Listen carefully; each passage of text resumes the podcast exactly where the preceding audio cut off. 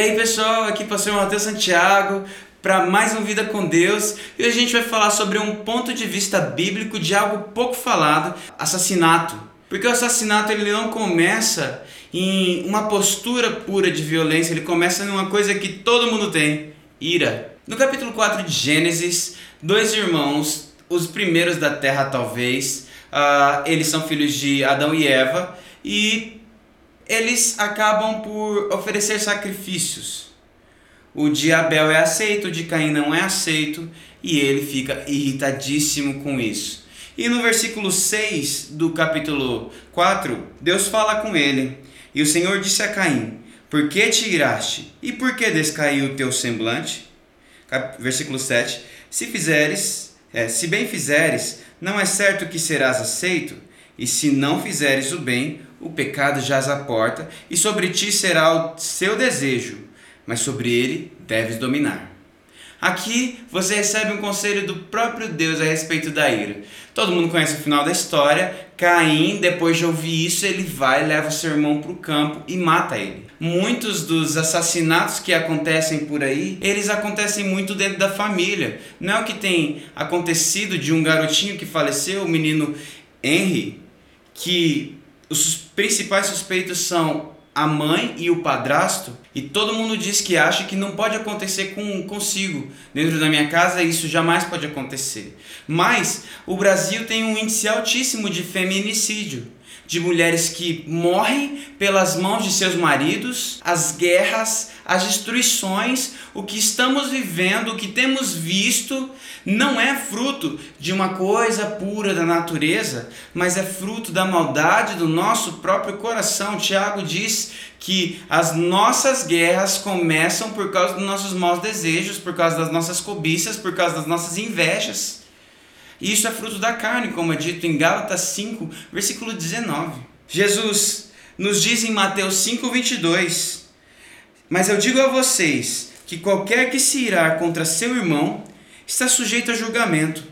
Também qualquer que disser a seu irmão racá será levado ao tribunal, e qualquer que disser louco corre risco de ir ao fogo do inferno. E você diz que ah, eu sou assim mesmo. Eu não convido você de fato a negar os seus sentimentos, a reprimi-los ou qualquer coisa assim, mas o desejo por poder, o desejo por morte, o desejo por sexo, eles só aumentam. A ira, por si só, ela não necessariamente é um pecado. Quando alguém te chateia, te irrita, você não pecou nesse ponto. Você peca quando você cede ao desejo que a ira te provoca. O desejo de revanche, o desejo de, de destruição, o desejo de morte, o desejo de mal. Você cedeu a esse desejo, você pecou. Tanto que Efésios capítulo 4, versículo 26 nos diz assim: Irai-vos e não pequeis.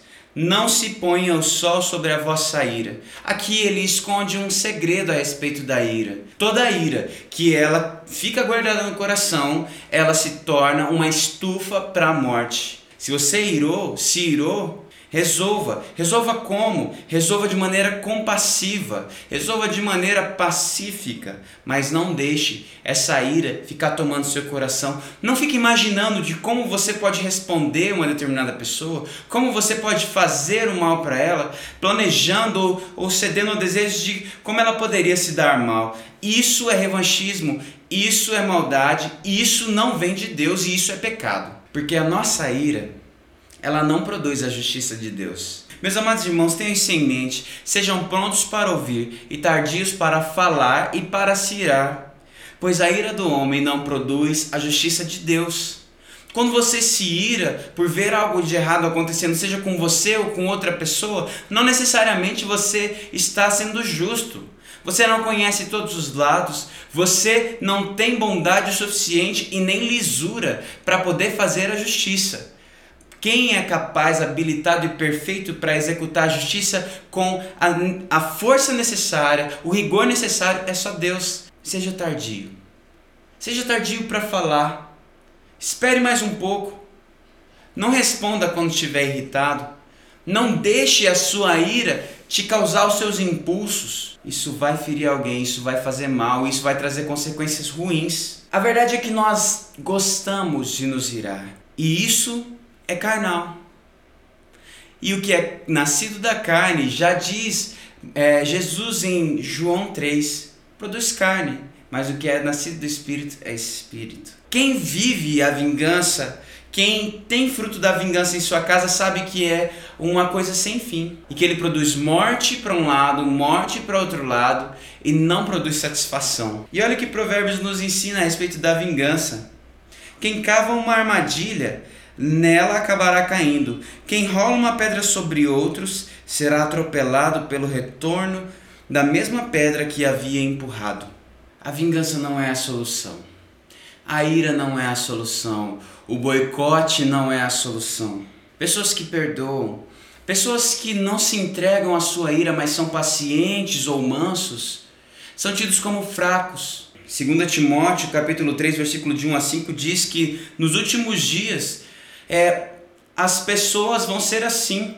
Mais amigos das trevas do que da luz, egoístas, avarentos, presunçosos, blasfemos, desobedientes aos pais, ingratos, tendo aparência de piedade, mas negando o seu poder.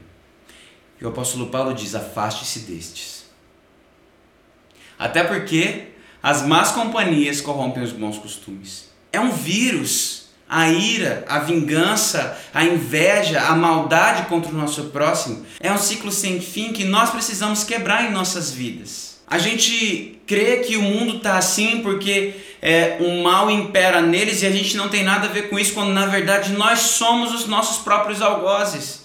Nós destruímos nossa casa, nós falamos errado com pessoas que amamos, nós destruímos relacionamentos e nós geramos morte. Eu estou aqui dizendo sobre dizer com raiva, sobre desejar o mal, sobre falar coisas para ferir, sobre depois ir e tornar isso em vias de fato, em agredir as pessoas fisicamente talvez até gerar morte. Talvez a pessoa que no início começou com isso nem esperava que fosse acabar como acabou, porque é uma bola de neve, é algo que é incontrolável. O que fazer então quando essa raiva começa a nos consumir, nos destruir? Ceder a ela? Esse parece ser o único caminho. Essa é uma mentira que o mundo conta para você, que seu próprio coração está pregando para ele poder extravasar o mal que está dentro dele. Não, não vai resolver. Não, você não vai ficar bem. Mas eu vou te falar como melhorar. Efésios capítulo 4, versículos 31 e 32, ele nos traz uma receita e dizendo assim: livre-se de toda amargura, indignação, ira, gritaria e calúnia, bem como toda maldade. Sejam bondosos e compassivos uns para com os outros, perdoando-se mutuamente, assim como Deus os perdoou em Cristo. Nós não podemos desconfiar de que Deus é justo porque ele fará justiça, e ai de nós se caímos nas mãos de Deus para recebermos a justiça que merecemos. E nós desconfiamos, muitas vezes, de que Deus há de fazer justiça, de que Deus há de satisfazer toda a justiça necessária, como Jesus diz no capítulo 5 de Mateus, falando que bem-aventurado que tem fome e sede de justiça, porque Deus há de satisfazê-lo. Eu quero terminar com uma história, e essa história se encontra em Mateus capítulo 18, versículo 23 a 35, sobre um homem que devia um rei. Ele devia 10 mil talentos, algo impagável. E esse rei o perdoou. E esse mesmo homem, chegando aos seus amigos, alguém que deveria é, pagá-lo também, esse homem que foi perdoado, pegou o outro homem pelo pescoço e joga ele na prisão. Tal injustiça que aconteceu e o rei falou: Ah, servo, eu te perdoei toda aquela dívida e você não poderia ter perdoado tão pouca dívida do seu conservo. É verdade que esse homem foi lançado à prisão e não saiu até pagar a dívida impagável. Nós nunca vamos conseguir pagar a dívida que temos com Deus. E ai de nós, como eu já disse, se cairmos nas mãos do nosso Todo-Poderoso Senhor. Mas se o nosso Senhor, que nos perdoou o imperdoável, por que nós nos achamos tão dignos de não perdoar alguém? Porque nós não temos medo de que algo possa acontecer conosco, caso o Senhor resolva cobrar a dívida que nós devemos. Você tem que abrir mão desse seu senso errado de justiça e depositar aos pés do Senhor para que Ele faça a justiça. É verdade que é muito difícil viver com isso. E é uma luta diária.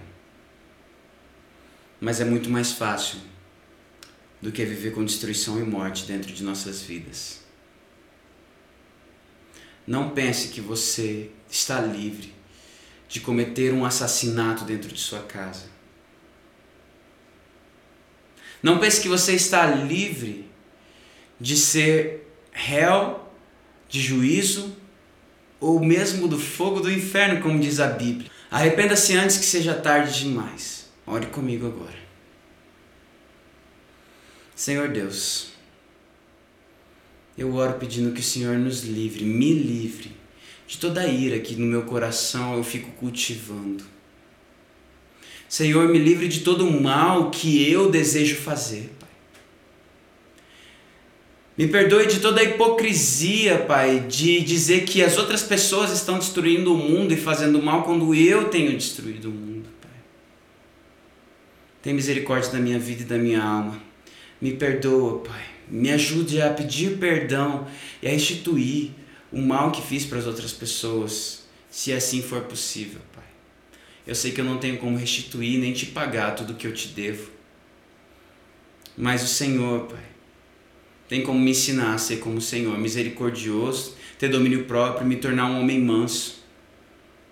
E eu sei, Pai, que há futuro para mim, mesmo que eu já tenha matado pessoas, mesmo que eu seja um assassino, Pai, só porque o Senhor é poderoso para me mudar, como mudou Moisés. Em nome de Jesus, me muda. Me perdoa, porque sem o teu espírito eu não consigo. E é por meio de Jesus que eu oro. Amém. Amém. Que o Senhor te perdoe, que Ele te abençoe, que Ele te transforme e que Ele transforme a realidade da sua casa. Amém. Até semana que vem.